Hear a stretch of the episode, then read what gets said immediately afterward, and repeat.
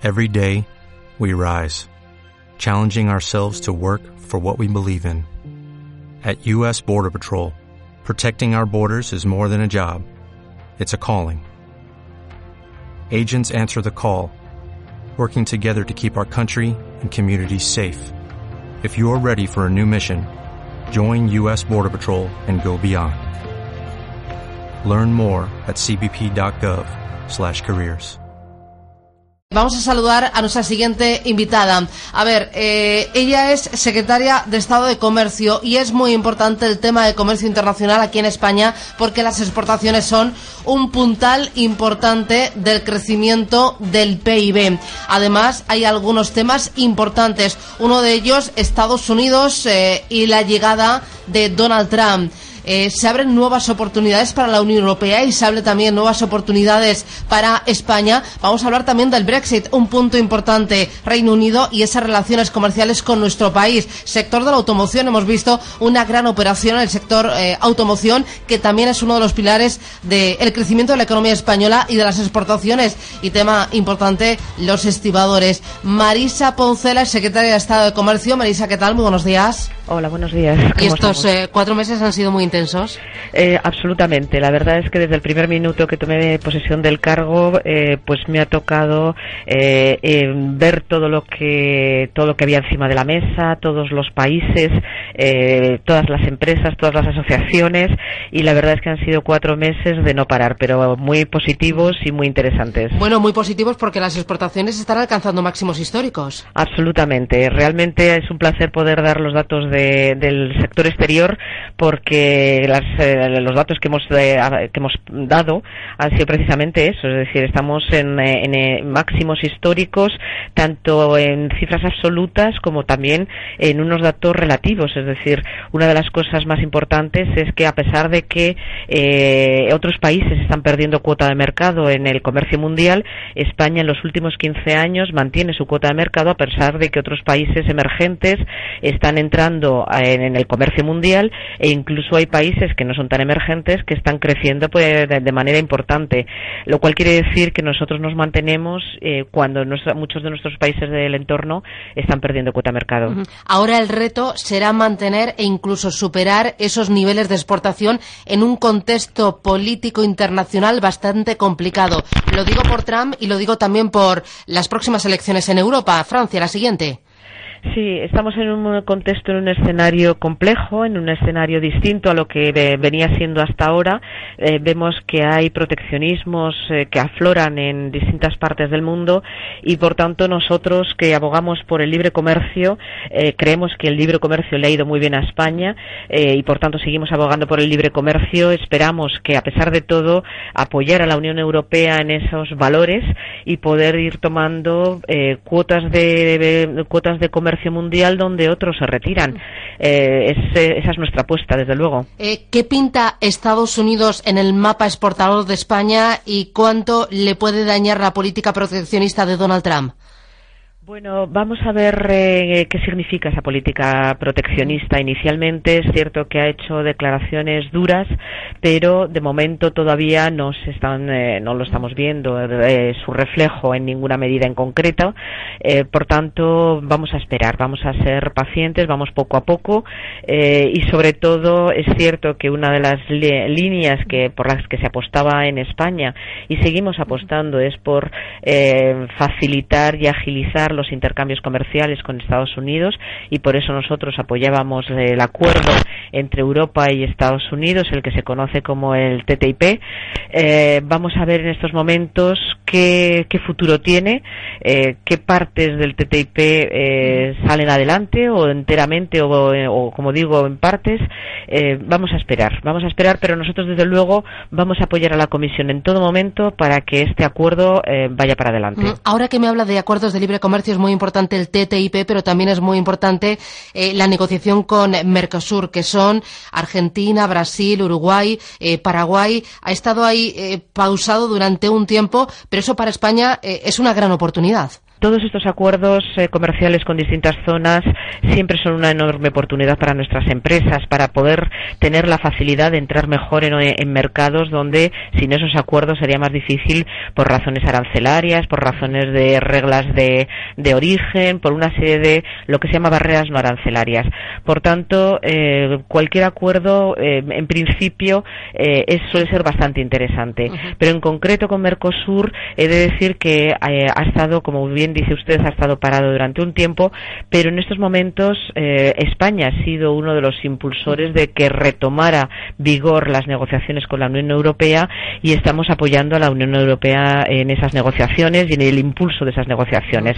En estos momentos hay rondas ya eh, que se están produciendo y, desde luego eh, vamos a ver si conseguimos limar las asperezas que siempre existen por parte de, de sectores concretos en ambos lados de la negociación, pero por parte de España realmente sería muy positivo. Ahora que mencionaba la Unión Europea, aquí se están abriendo varias grietas, una de ellas es Reino Unido, es uno de nuestros principales compradores. Eh, ¿Han mermado las exportaciones al Reino Unido tras el Brexit y ante el temor de una negociación, un divorcio duro?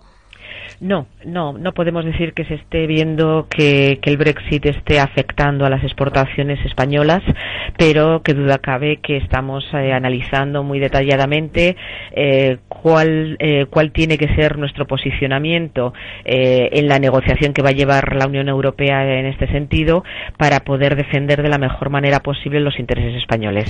Y las futuras elecciones en Alemania o en Francia y el auge de los populismos puede dañar también esta pata importante de nuestra economía, de nuestro crecimiento? Eh, bueno, vamos a esperar a ver qué resultados eh, salen por todas las elecciones que hay en el horizonte próximo en Europa, eh, pero desde luego el proteccionismo nunca ha sido bueno. Cuando analizas la historia económica y en épocas pasadas, siempre que hemos visto auges de proteccionismo, luego siempre ha habido detrás una crisis profunda, con lo cual nosotros tenemos que seguir siendo adalides y defensores del libre comercio y esperamos y confiamos en que esas tendencias proteccionistas en algunos países eh, no sigan adelante, no ganen eh, posiciones en sus elecciones y por tanto eh, podamos seguir avanzando con el proyecto europeo.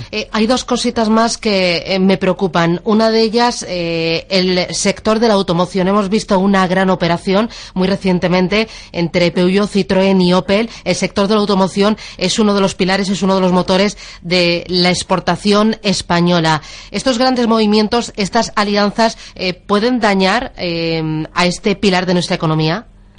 Bueno, siempre que se producen alianzas en, cualquier sector, evidentemente eh, es lo es eh, digamos el día a día, ¿no? Es decir, el comercio no es algo estanco y, los eh, los agentes se van moviendo precisamente por estrategias comerciales. lo que tenemos que conseguir es que mantengamos nuestra competitividad y por tanto, a pesar de que se produzcan semejantes alianzas, nosotros mantener la apuesta por España, eh, la competitividad de las plantas en España y seguir ofreciendo España como un lugar donde todas las eh, plantas eh, prácticamente de cualquier origen están instaladas en nuestro territorio fundamentalmente precisamente por la competitividad de nuestras plantas. hemos sido capaces de crear un parque de proveedores de primer nivel, de segundo nivel, de tercer nivel, es decir, yo creo que el parque de proveedores español es, es modélico a nivel internacional y, hoy eh, eh, nuestras empresas están proveyendo a todas las marcas allá donde se instalen las marcas, ¿no? Siguen a las marcas, con lo cual eh, tenemos que ver, seguimos evidentemente muy de cerca estas alianzas, pero las seguimos precisamente para mantener nuestras posiciones. ahí lo ideal es ganar en competitividad, no por una bajada de precios y sin por un mayor valor añadido. Absolutamente, absolutamente. Yo creo que además una de las cosas que se ha conseguido hacer es eh, que, como le digo, nuestra competitividad es por eh, las tecnologías de procesos que hay en esas plantas eh, son son muy buenas. España es muy competitiva en procesos productivos. hemos estado, yo como era presidenta de CEDETI, he podido ver muchos proyectos de I+D en mejora de procesos productivos en esas plantas y asimismo en, en todo lo que es la I más D de los proveedores, de los Tier 1, lo que llamamos los proveedores de primer, segundo y tercer nivel, ¿no? Los Tier 1, Tier 2, Tier 3. Ahí es donde tenemos que hacer nuestra apuesta y tenemos que ponerla sobre el terreno. Y, para terminar, me preocupa la inflación. ¿El repunte de la inflación puede hacer menos competitivos los productos españoles fuera de nuestro país? Bueno, yo creo que el repunte de la inflación que hubo en diciembre era coyuntural y las expectativas que tenemos para el año 2017 es que la inflación española eh, va a estar alineada con la inflación europea subyacente. Porque el año pasado nos ayudó mucho la depreciación del petróleo.